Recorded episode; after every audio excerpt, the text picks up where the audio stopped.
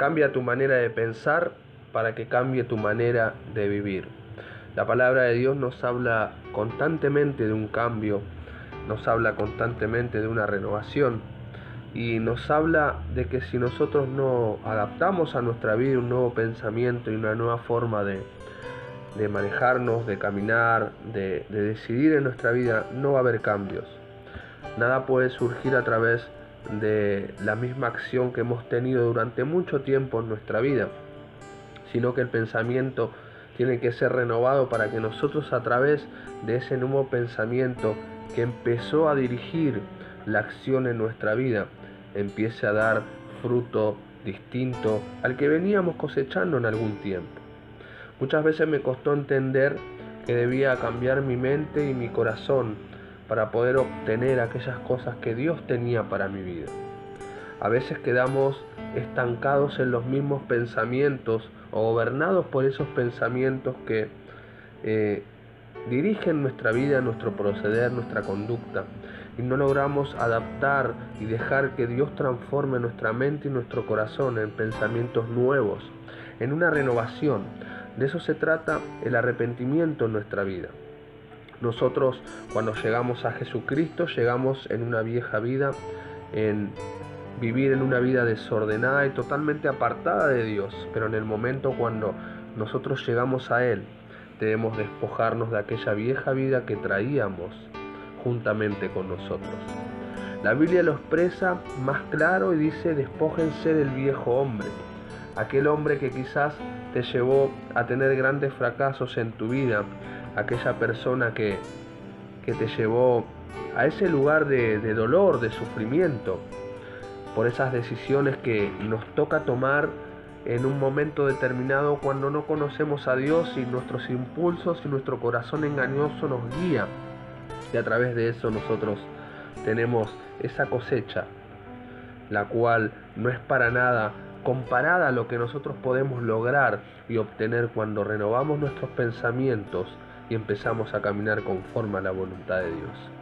La Biblia nos habla en el libro de Efesios y, nos cuenta y nos anima y nos invita y podría decir yo nos dice claramente que nosotros debemos de renovar nuestra mente. La Biblia dice en el libro de Efesios capítulo 4 versículo 22 dice en cuanto a la pasada manera de vivir, despójense del viejo hombre que está viciado conforme a los deseos engañosos y renuévense en el espíritu de su mente y vístanse del nuevo hombre creado según Dios en la justicia y santidad de la verdad.